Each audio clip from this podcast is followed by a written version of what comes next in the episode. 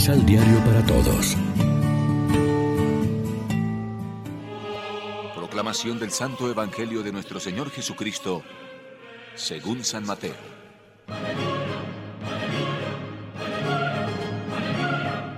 Jesús pues llamó a sus doce discípulos y les dio poder para expulsar a los demonios y para curar toda clase de enfermedades y dolencias. Estos son los nombres de los doce apóstoles. Primero, Simón, llamado Pedro, y Andrés su hermano. Santiago y Juan, hijos de Zebedeo. Felipe y Bartolomé. Tomás y Mateo el publicano. Santiago, hijo de Alfeo. Tadeo. Simón el cananeo y Judas Iscariote, que fue el que lo traicionó. Estos son los doce que Jesús envió con las instrucciones siguientes. No vayan a tierras extranjeras ni entren en ciudades de los samaritanos, sino que primero vayan en busca de las ovejas perdidas del pueblo de Israel. Mientras vayan caminando, proclamen que el reino de Dios se ha acercado. Lección Divina La historia es una invitación a creer en la providencia de Dios que como tantas veces escribe recto en líneas que han resultado torcidas por las equivocaciones de los hombres. ¿Cuántas veces en la historia de la Iglesia acontecimientos que parecían catastróficos no lo fueron, sino que incluso resultaron providenciales para indicarnos los caminos de Dios y purificarnos de nuestras perezas o ambiciones?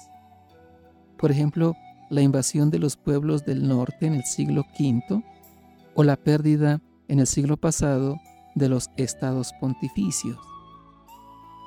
La buena noticia de Dios, de la salvación y de la vida que nos ofrece, debe ser anunciada a toda la humanidad. Cada generación es nueva en la historia y necesita ser evangelizada. Por eso sigue en pie el encargo de Jesús.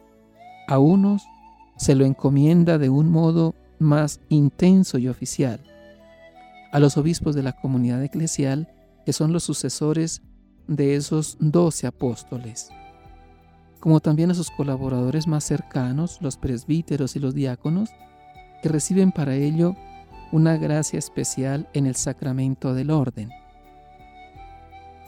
Pero es toda la comunidad cristiana la que debe anunciar la salvación de Dios y dar testimonio de ella con palabras y con obras. En el ámbito de la familia, del trabajo, del estudio, de la política, de los medios de comunicación, de la sociedad en general, en tierras de misión y en países cristianos.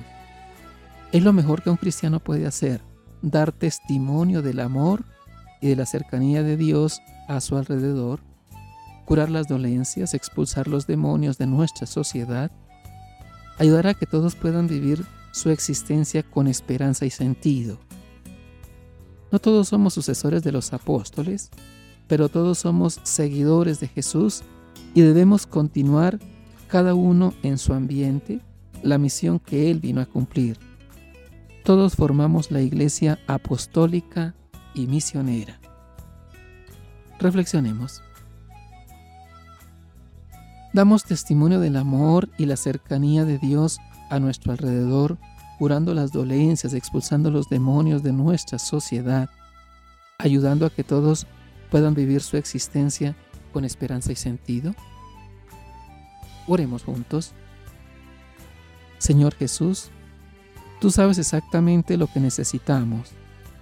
Haz que nunca olvidemos que tú eres nuestro amigo fiel, el compañero de camino que va con nosotros siempre. Amén. María, Reina de los Apóstoles, ruega por nosotros.